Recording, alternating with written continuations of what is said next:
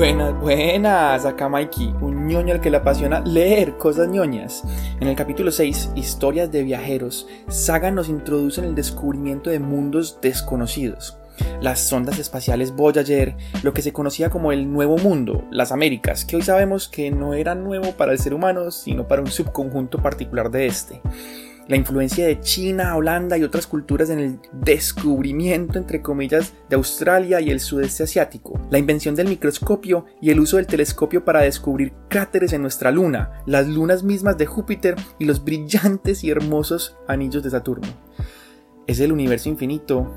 Hay un número infinito de estrellas, de planetas, de seres vivos como nosotros. Acompáñeme a acompañar a Sagan en estas historias de viajeros. Y entonces comenzamos ahora el capítulo 6. Historias de viajeros. Vamos a ver con qué nos deslumbra Sagan en ese capítulo 6. Como saben, siempre comienza Sagan con dos, tres o cuatro citas de otros libros o de otros autores. Comienza con la primera cita de Alberto Magno del siglo XIII, diciendo, ¿existen muchos mundos o existe un único mundo?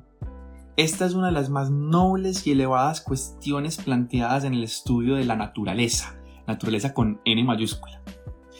La segunda cita de John Wilkins en el descubrimiento de un mundo en la Luna, en 1638, dice, en las primeras edades del mundo los habitantes de una isla cualquiera se consideraban los únicos habitantes de la Tierra, o en caso de que hubiera otros, no podían concebir que llegaran nunca a establecer comercio con ellos porque estaban separados por un profundo y ancho mar.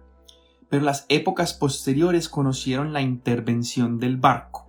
Del mismo modo, quizás puedan inventarse otros medios de transporte para trasladarse a la Luna. Nos falta ahora un Drake o un Colón capaz de emprender este viaje o un Dédalo que invente un transporte por el aire. Sin embargo, no dudo que el tiempo, que continúa siendo el padre de las, verdades, de las verdades futuras y que nos ha revelado muchas cosas que nuestros antepasados ignoraban, también manifestará a nuestros sucesores lo que nosotros ahora deseamos saber y no podemos. Interesante. 1638. Y esta otra es de Christian Huygens, en los mundos celestiales descubiertos más o menos en el 1690. Dice, podemos ascender por encima de esta tierra insípida y contemplándola desde lo alto considerar si la naturaleza ha volcado sobre esta pequeña mota de polvo todas sus galas y riquezas. De este modo, al igual que los viajeros que visitan otros países lejanos, estaremos más capacitados para juzgar lo que se ha hecho en casa, para poderlo estimar de modo real y dar su justo y valor a cada cosa. Cuando sepamos que hay una multitud de tierras tan habitadas y adornadas como la nuestra, estaremos menos dispuestos a admirar lo que este nuestro mundo llama grandeza y desdeñaremos generosamente las banalidades en las que deposita su afecto la generalidad de los hombres. Bacano. Listo, y ahora sí Sagan comienza diciendo así. Esta es la época en la que los hombres han comenzado a navegar por los mares del espacio. Las naves modernas que surcan las trayectorias keplerianas hacia los planetas van sin tripulación. Son robots semi-inteligentes, maravillosamente construidos que exploran mundos desconocidos. Los viajes al sistema solar exterior se controlan desde un único lugar del planeta Tierra, el Laboratorio de Propulsión a Chorro de la Administración Nacional de Aeronáutica y el Espacio en Pasadena, California. ¿Cómo es que se dice esto en inglés? O sea, la NASA, pero el laboratorio de propulsión a chorro. Se me olvidó cómo se dice en inglés. JPL, creo que es. El JPL. El 9 de julio de 1979, una nave espacial llamada Voyager 2 llegó al sistema de Júpiter. Había estado navegando casi dos años a través del espacio interplanetario. La nave está hecha de millones de piezas separadas montadas de modo redundante para que si falla algún componente otros se hagan cargo de sus responsabilidades. La nave espacial pesa 0.9 toneladas y llenará una sala de estar grande. Su misión le lleva tan lejos del Sol que no puede obtener su energía de él, como otras naves. El Voyager cuenta por ello con una pequeña planta de energía nuclear que extrae cientos de vatios de la desintegración radiactiva de una pastilla de plutonio, sus tres computadores integrados y la mayoría de sus funciones de mantenimiento, por ejemplo, el sistema de control de temperatura, están localizados en el centro. Recibe órdenes de la Tierra y radia sus descubrimientos hacia la Tierra a través de una gran antena de 3,7 metros de diámetro. La mayoría de sus instrumentos científicos están en una plataforma de exploración que va apuntando hacia Júpiter o alguna de sus lunas cuando la nave espacial pasa disparada por su lado. Hay muchos instrumentos científicos como espectrómetros ultravioleta infrarrojo, aparatos para medir las partículas cargadas, los campos magnéticos y las emisiones de radio de Júpiter. Pero los más productivos han sido las dos cámaras de televisión, preparadas para tomar decenas de miles de imágenes de las islas planetarias del sistema solar exterior. Júpiter está rodeado por una cáscara de partículas cargadas de alta energía, invisibles pero muy peligrosas. La nave espacial debe pasar a través del límite exterior de este cinturón de radiaciones para examinar de cerca a Júpiter y sus lunas, y para continuar su misión hacia Saturno y más allá pero las partículas cargadas pueden estropear los delicados instrumentos y quemar la electrónica. Júpiter está también rodeado, como descubrió hace cuatro meses el Voyager 1, por un anillo de escombros sólidos que el Voyager 2 tuvo que atravesar. Una colisión con una pequeña piedra podría haber enviado a la nave espacial dando tumbos violentamente y fuera de control, incapaz de enfocar su antena y de entrar en contacto con la Tierra y con sus datos perdidos para siempre. Poco antes del encuentro, los controladores de la misión estaban intranquilos. Hubo algunas alarmas y emergencias, pero la inteligencia combinada de los hombres y de la Tierra y de los robots del espacio evitó el desastre. Fue lanzado el 20 de agosto de 1977. Recorrió luego una trayectoria arqueada que le llevó más allá de la órbita de Marte y le hizo atravesar el cinturón de asteroides para acercarse al sistema de Júpiter y abrirse paso entre el planeta y sus más o menos 14 lunas. en 1980 apenas se conocían 14, qué belleza. Hoy sabemos que tiene por ahí que, como, ¿cuántas son? Como 79. Por allá, alrededor de los 70 lunas que conocemos. El pasado del Voyager cerca de Júpiter lo aceleró y lo envió hacia Saturno. La gravedad del Saturno lo empujará luego hacia Urano, después de Urano continuará alejándose más allá de Neptuno, abandonará el sistema solar y se convertirá en, una nave espacial interestelar, condenada para siempre a errar por el gran océano interestelar. Estos viajes de exploración y descubrimiento son los últimos de una larga serie que han caracterizado y dado categoría a la historia humana. En los siglos XV y XVI se podía ir de España a los Azores en unos cuantos días el mismo tiempo que ahora se tarda en cruzar el canal que separa la Tierra de la Luna. Se tardaba entonces unos cuantos meses en atravesar el Océano Atlántico y alcanzar el llamado Nuevo Mundo, las Américas. Hoy se tardan unos cuantos meses en atravesar el océano del sistema solar interior y realizar aterrizajes planetarios en Marte o en Venus, que de modo verídico y literalmente son nuevos mundos que nos esperan. En los siglos XVII y XVIII se podía viajar de Holanda a China en un año o dos, el tiempo que se ha tardado en viajar de la Tierra a Júpiter. O si queremos una comparación distinta, un óvulo fertilizado tarda tanto en ir de las trompas de falopio e implantarse en el útero como el Apolo 11 en llegar hasta la Luna. y tarda tanto en desarrollarse y convertirse en un niño a punto de nacer como el Viking en llegar hasta Marte. La vida humana normal es superior al tiempo que necesitará el Voyager para aventurarse más allá de la órbita de Plutón.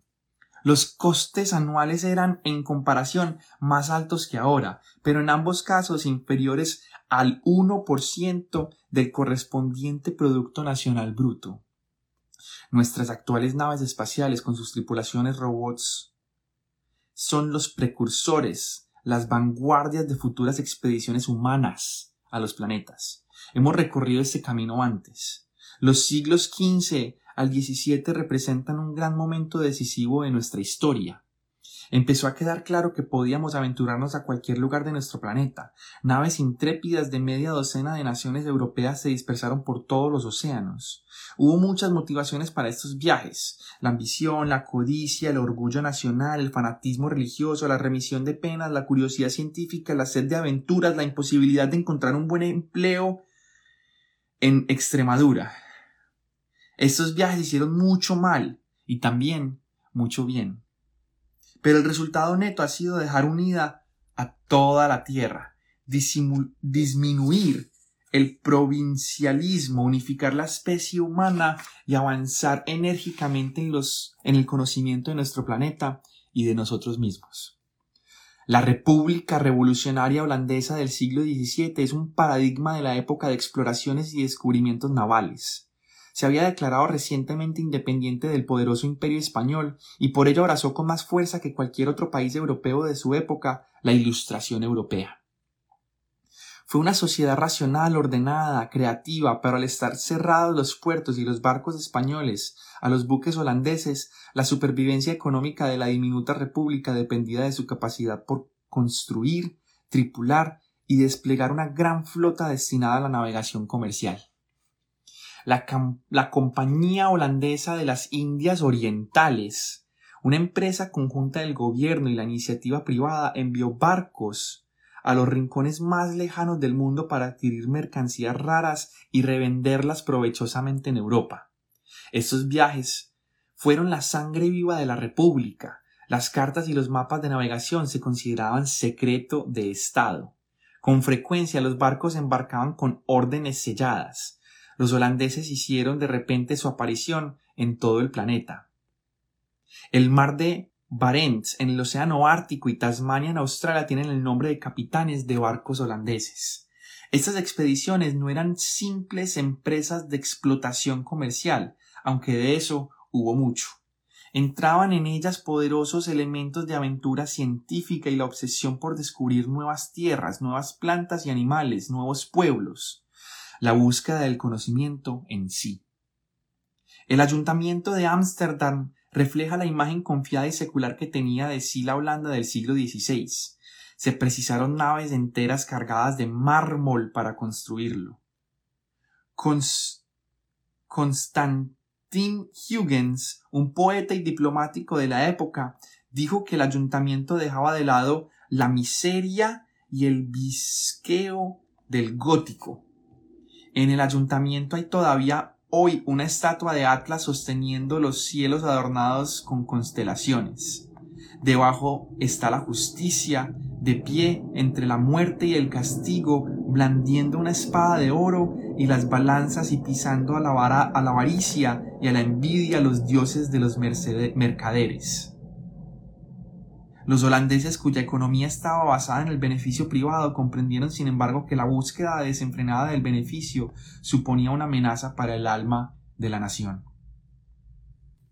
Un símbolo menos alegórico puede encontrarse debajo de Atlas y de la justicia en el suelo del ayuntamiento, un gran mapa embutido que data de finales del siglo XVII o principios del XVIII y alcanza desde África Occidental hasta el Océano Pacífico. El mundo entero era un escenario para Holanda y en este mapa los holandeses con una modestia encantadora se omitieron a sí mismos, utilizando solo el viejo nombre latino de Belgium para la parte de Europa que les correspondía. En un año corriente muchos barcos partían para recorrer medio mundo, navegaban descendiendo por la costa occidental de África, atravesaban el, el mar que ellos llamaban Etíope doblaban la costa sur de África, pasaban entre los estrechos de Madagascar, alcanzaban la punta meridional de la India y se dirigían finalmente a uno de sus puntos de mayor interés, las Islas de las Especies, la actual Indonesia. Algunas expediciones fueron desde allí hasta una tierra bautizada Nueva Holanda y llamada hoy Australia. Unos cuantos se aventuraron por los estrechos de Malaca, bordearon Filipinas y llegaron a China. Lo sabemos por una relación de mediados del siglo XVII que describe una embajada de la Compañía de las Indias Orientales de las Provincias Unidas de los Países Bajos, el gran Tártaro Cham, emperador de la China. Los ciudadanos y embajadores y capitanes de mar holandeses quedaron patidifusos al encontrarse cara a cara con otra civilización en la ciudad imperial de Pekín. Sabemos incluso los regalos que llevaron a la corte. Ofrecieron a la emperatriz seis cajitas de pinturas diversas y el emperador recibió dos cargas de cinamomo. Holanda no había sido ni volvió a ser una potencia mundial de tal magnitud. Era un país pequeño obligado a vivir de su propio talento y que infundía a su política extranjera un fuerte aire pacifista. Su gran tolerancia por las opiniones no ortodoxas le convirtió en un paraíso para los intelectuales que huían de la censura y del control del pensamiento practicado en el resto de Europa. Del mismo modo, los Estados Unidos se beneficiaron enormemente del éxodo de intelectuales que huían en los años 30 de la Europa dominada por los nazis. Así, en el siglo XVII, Holanda fue el hogar del gran filósofo judío Spinoza, admirado por Einstein, de Descartes, una figura primordial en la historia de las matemáticas y de la filosofía, y de John Locke, un científico político que influyó sobre un grupo de revolucionarios de inclinación filosófica llamados Paine, Hamilton, Adams, Franklin y Jefferson. Nunca, ni antes ni después, ha estado Holanda adornada con una galaxia tal de artistas y de científicos, de filósofos y de matemáticos. Fue la época de los maestros pintores Rembrandt y Vermeer y Franz Hals, de, no sé cómo se dice esto, Liuwenhoek, el inventor del microscopio. Ay, qué pena no saber cómo se pronuncia esto. De Wilbrod Snell, que descubrió la ley de refracción de la luz. La Universidad de Leiden, siguiendo la tradición holandesa de apoyar la libertad de pensamiento, ofreció una cátedra a un científico italiano llamado Galileo, a quien la Iglesia Católica había obligado bajo amenaza de tortura a retractarse de su herética afirmación de que la Tierra se movía alrededor del Sol y no al revés. En 1979 el Papa Juan Pablo II propuso cautelosamente que se revocara la condena de Galileo pronunciada 346 años antes por la Santa Inquisición.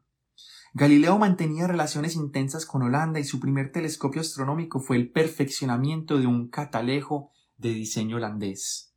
Con él descubrió manchas solares, las fases de Venus, los cráteres de la Luna y las cuatro grandes lunas de Júpiter llamadas, por ese motivo, satélites galileanos. La descripción que el propio Galileo hace de sus dolores eclesiásticos está contenida en una carta que escribió en, en, el año 1615 a la gran duquesa Cristina. Abrosita, como bien sabe vuestra serena majestad, Hace algunos años descubrí en los cielos muchas cosas que no se habían visto antes de nuestra época. La novedad de estas cosas y algunas consecuencias de ellas se derivan en contradicción con las nociones físicas comúnmente sostenidas por los filósofos académicos. Han excitado contra mí un no pequeño número de profesores, muchos de ellos eclesiásticos, como si yo hubiese colocado con mis manos propias estas cosas en el cielo a fin de trastornar la naturaleza y de trastocar las ciencias. Parecen olvidar que el incremento en las verdades estimula la investigación, la fundación y el desarrollo de las artes. Cierro la cita. La valentía de Galileo y de Kepler al promover la hipótesis heliocéntrica no se hizo evidente en las acciones de otros, ni siquiera de quienes residían en partes de Europa con menor fanatismo doctrinal. Por ejemplo, René Descartes, en una carta fechada en abril de 1634 cuando residía en Holanda, escribió, abrosita, Sin duda sabréis que Galileo fue recientemente censurado por los inquisidores de la fe, y que sus opiniones sobre el movimiento de la Tierra fueron condenados por heréticas. Debo deciros que todas las cosas que expliqué en mi tratado y que incluían la doctrina del movimiento de la Tierra son tan interdependientes que basta descubrir que una de ellas es falsa para saber que todos los argumentos que utilizo carecen de fundamento. Aunque yo pensé que se basaban en pruebas muy ciertas y evidentes, no desearía por nada del mundo mantenerlas contra la autoridad de la Iglesia. Quiero vivir en paz y continuar la vida que inicié con la divisa para vivir bien has de vivir sin que te vean. Cierro cita. La conexión entre Holanda como potencia exploradora y Holanda como centro cultural e intelectual fue muy fuerte. El perfeccionamiento de los barcos fomentó todo tipo de tecnología. La gente disfrutaba trabajando con sus manos, los inventos se apreciaban. El avance tecnológico exigía la búsqueda del conocimiento lo más libre posible, y así Holanda se convirtió en el principal editor y librero de Europa, traduciendo trabajos escritos en otras lenguas y permitiendo la publicación de libros prohibidos en otros países. Las aventuras en países exóticos y los encuentros con sociedades extrañas pusieron en tela de juicio la satisfacción propia, retaron a los pensadores a reconsiderar la sabiduría convencional y demostraron que ideas aceptadas durante milenios en geografía, por ejemplo, eran fundamentalmente erróneas. En una época en que reyes y emperadores mandaban en casi todo el mundo, la República holandesa estaba más gobernada por el pueblo que cualquier otra nación.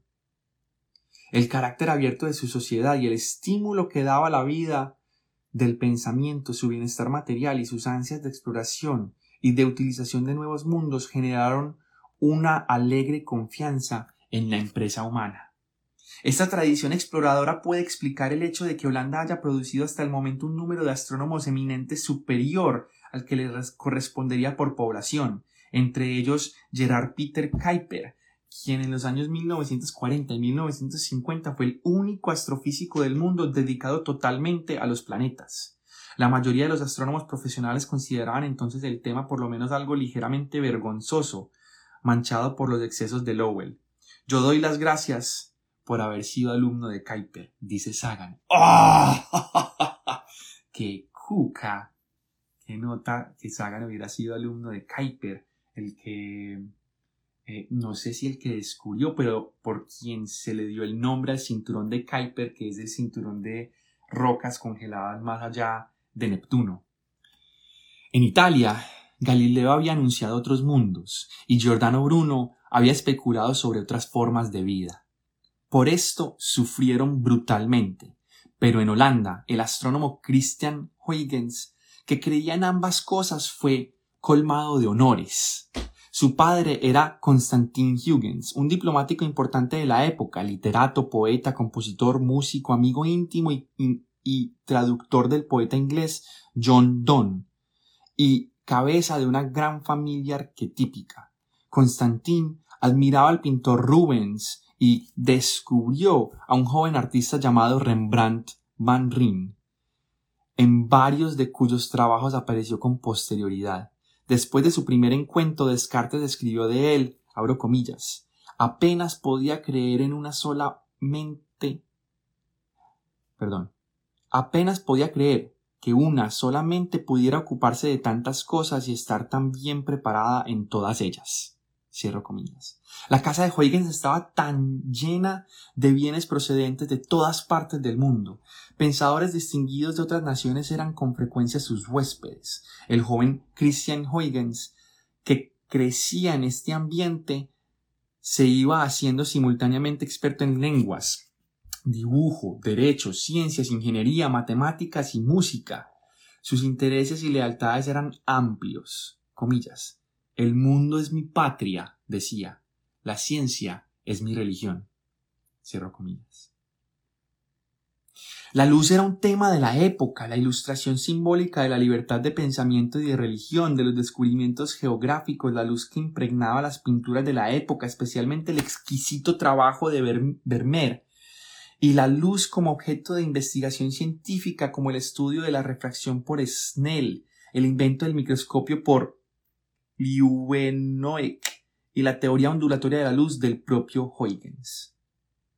Isaac Newton admiraba a Christian Huygens y pensaba que era el matemático más elegante de su época y el seguidor más auténtico de la tradición matemática de los antiguos griegos, un gran elogio tanto entonces como ahora.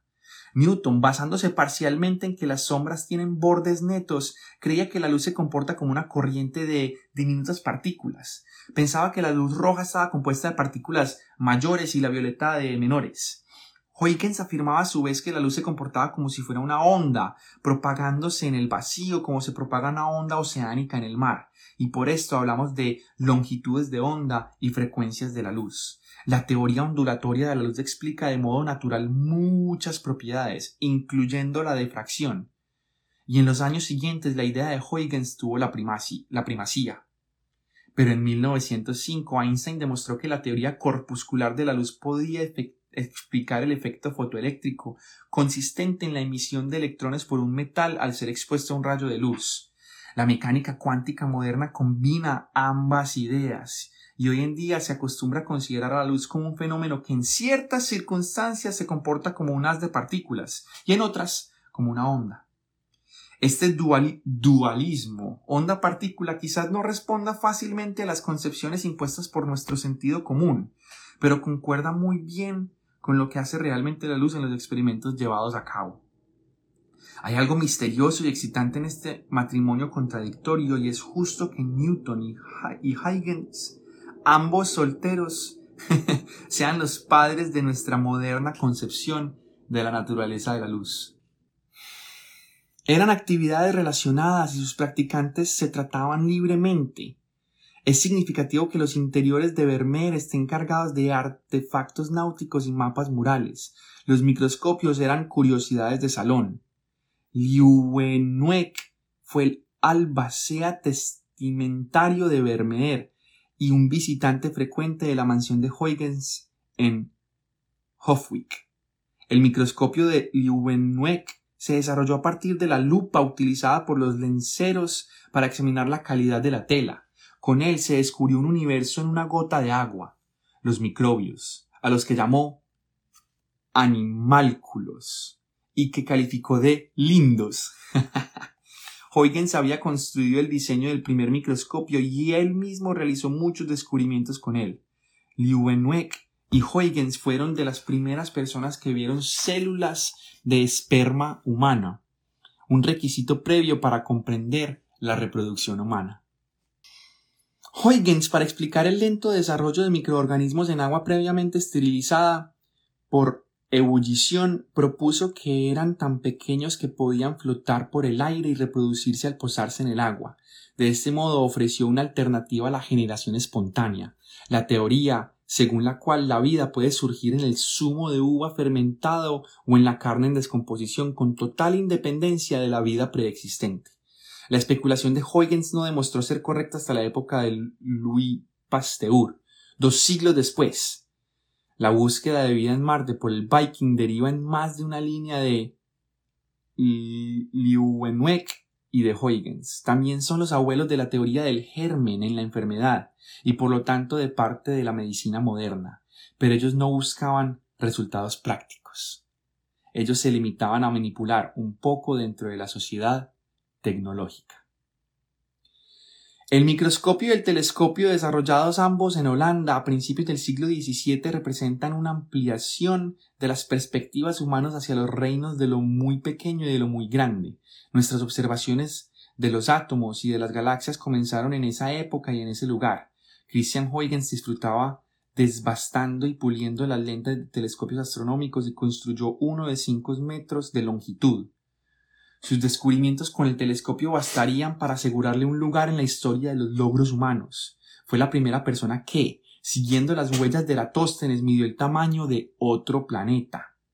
Fue también el primero en conjeturar que Venus está cubierto totalmente de nubes, el primero en dibujar un accidente en la superficie de Marte, una gran ladera oscura azotada por el viento llamado Sirtis Mayor, y fue el primero que, al observar la aparición y desaparición de tales rasgos mientras el planeta giraba, determinó que el día marciano tenía como resultado una duración de unas 24 horas. Fue el primero en reconocer que Saturno estaba rodeado por un sistema de anillos que no tocan en ningún punto al planeta. Galileo descubrió los anillos, pero no sabía qué hacer con ellos. A través de su primitivo telescopio astronómico tenían el aspecto de dos proyecciones unidas simétricamente a Saturno y parecidas, según dijo bastante sorprendido, a un par de orejas. Y fue Huygens el, descubridor de Titán, la mayor luna de Saturno y, como sabemos ahora, la luna mayor del sistema solar. Un mundo de extraordinario interés y porvenir. Realizó la mayoría de sus descubrimientos antes de los 30 años. Y fue pucha, yo tengo 30 años. También pensaba que la astrología era una tontería. Por acá dice Alendor, el nombre de Liwenwek se leería algo así como Lei Hook. Ay, parce, gracias. Como si yo leyéndolo todo mal, es que no tenía, no, no, no, no conocía ese apellido. Lei Hook. Hook. Gracias. Huygens hizo mucho más. Un problema clave para la navegación marítima en aquella época era la determinación de la longitud.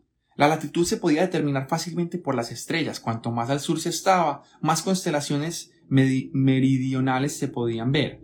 Pero la longitud necesitaba de un cronómetro muy preciso. Un exacto reloj a bordo marcaría el tiempo del puerto de partida, la salida y puesta del sol y de las estrellas determinaría el tiempo local a bordo. Y la diferencia entre los dos tiempos daría la longitud. Huygens inventó el reloj de péndulo. Su principio fue descubierto con anterioridad por Galileo, que se utilizó, aunque no con éxito absoluto, para calcular la posición en medio del gran océano. Sus esfuerzos introdujeron una exactitud sin precedentes en las observaciones astronómicas y científicas en general y estimularon adelantos posteriores en los relojes náuticos. Inventó el resorte espiral de balancín, utilizado aún hoy en algunos relojes. Realizó contribuciones fundamentales a la mecánica, por ejemplo, el cálculo de la fuerza centrífuga, y a la teoría de la probabilidad, basándose en un estudio del juego de los dados. Perfeccionó la bomba de aire que revolucionó después la industria minera y la linterna mágica, el antecesor del proyecto diapositivas. También inventó un llamado motor de pólvora que influyó en el desarrollo de otra máquina, el motor de vapor. A Huygens le encantaba que la visión copernicana de la Tierra como planeta en movimiento alrededor del Sol fuese ampliamente compartida por la gente común de Holanda. De hecho, decía, Copérnico era aceptado por todos los astrónomos excepto por los que eran algo torpes o estaban sometidos a las superposiciones impuestas por las autoridades meramente humanas. en la Edad Media los filósofos cristianos solían decir con gusto que los cielos difícilmente podían ser infinitos puesto que daban una vuelta a la Tierra cada día. Por lo tanto, un número infinito de mundos o incluso un gran número de ellos o incluso otro mundo más era algo imposible. El descubrimiento de que la Tierra gira en lugar de moverse el cielo tiene implicaciones importantes para la unicidad de la Tierra y la posibilidad de vida en otros lugares. Copérnico mantenía que no solo el sistema solar, sino el universo entero era heliocéntrico, y Kepler negaba que las estrellas tuvieran sistemas planetarios. La primera persona que afirmó explícitamente la idea de un gran número, de hecho de un número infinito, de otros mundos en órbita alrededor de otros soles parece haber sido Giordano Bruno. Pero otros pensaron que la pluralidad de mundos se seguía inmediatamente de las ideas de Copérnico y de Kepler y quedaron horrorizados. A principios del siglo XVII, Robert Merton dijo que la hipótesis heliocéntrico implicaba una multitud de otros sistemas planetarios y que este era un argumento de los llamados de reducción al absurdo que demostraba el error de una suposición inicial. Su argumento, que en cierto modo pudo haber parecido mordaz, acaba así, abro cita. Si el firmamento es de tan incomparable magnitud como le atribuyen esos gigantes copernicanos, tan vasto y lleno de innumerables estrellas hasta ser de una extensión infinita, ¿No podemos suponer también que las estrellas infinitas visibles en el firmamento son otros tantos soles con sus correspondientes centros fijos y que tienen asimismo correspondientes planetas subordinados como tiene el Sol los suyos danzando tranquilos a su alrededor? Hay por lo tanto infinitos mundos habitados. ¿Qué lo impide? A estos otros intentos parecidos, osados e insolentes, a estas paradojas prodigiosas deben seguir las correspondientes inferencias si se acepta lo que Kepler y otros afirman del movimiento de la Tierra. Cierro cita. Pero la Tierra se mueve, dice Sagan, creo que citando a Galileo. Merton, si hoy viviese, estaría obligado a deducir mundos infinitos habitables. Huygens no se acobardó por esa conclusión él la aceptó alegremente. A través del mar del espacio las estrellas son otros soles. Huygens razonó, por analogía con nuestro sistema solar, que aquellas estrellas tendrían sus propios sistemas planetarios y que muchos de esos planetas podrían estar habitados. Abro comillas. Si solo concediésemos a los planetas vastos desiertos y les privásemos de todas aquellas criaturas que pregonan del modo más claro su arquitectura divina, los, los pondríamos debajo de la tierra en belleza y dignidad, lo cual es muy poco razonable. Algunas personas tenían ideas semejantes. Kepler en su Mundo Armónico dijo que Tycho Brahe opinaba sobre esa selva desolada de globos que no puede existir sin fruto y que está llena de habitantes. Esas ideas se exponen en un libro extraordinario que lleva el triunfante título de Los mundos celestiales descubiertos, conjeturas relativas a los habitantes, plantas y producciones de los mundos en los planetas. Compuesto poco tiempo antes de la muerte de Huygens en 1900, perdón, en 1690, la obra fue admirada por muchas personas, entre ellas Pedro el Grande, que hizo publicar en Rusia como el primer producto de la ciencia occidental. El libro trata en gran parte de la naturaleza o los ambientes de los planetas. Hay una de las láminas de primera edición, primorosamente impresa en la que se ve a escala el Sol y los planetas gigantes Júpiter y Saturno. Son, en comparación, bastante pequeños. También hay un grabado de Saturno al lado de la Tierra. Nuestro planeta es un círculo diminuto. Huygens pensó que los ambientes y los habitantes de otros planetas eran bastante parecidos a los terráqueos del siglo XVII. Imaginó planetarianos cuyos cuerpos enteros y cada parte de ellos pueden ser bastante distintos y diferentes de nosotros. Es una opinión muy ridícula afirmar que es imposible que un alma racional pueda morar en otra forma distinta de la nuestra, decía Huygens. En definitiva, uno puede ser listo aunque parezca extraño, pero luego Huygens seguía argumentando que tampoco podían ser muy extraños, que debían tener manos y pies y caminar derechos y que tendrían escritura y geometría y que Júpiter tiene sus cuatro satélites galileanos para ayudar en la navegación por los océanos jovianos. Huygens era por supuesto un ciudadano de su tiempo. ¿Quién de nosotros no lo es? Llamaba a la ciencia su religión y luego afirmaba que los planetas debían estar habitados porque, de lo contrario, Dios hubiera hecho las cosas por nada. Como vivió antes de Darwin, sus especulaciones sobre la vida extraterrestre resultan inocentes en la perspectiva evolutiva, pero basándose en observaciones consiguió desarrollar algo parecido a las perspectivas cósmicas modernas. Aurosita, qué maravillosa y asombrosa perspectiva tenemos aquí de la inmensidad del universo tantos soles, tantas tierras y cada una de ellas provista con tantos animales, plantas y árboles adornadas con tantas montañas y mares. ¿Y cómo debe crecer nuestro asombro y admiración cuando consideramos la distancia y la multitud prodigiosa de estrellas? La nave espacial Voyager es el descendiente lineal de aquellos viajes de exploración y de la tradición científica y especulativa de Christian Huygens. Los Voyager son carabelas que navegan hacia las estrellas y que en su camino van explorando aquellos mundos que Huygens conocía y amaba tanto.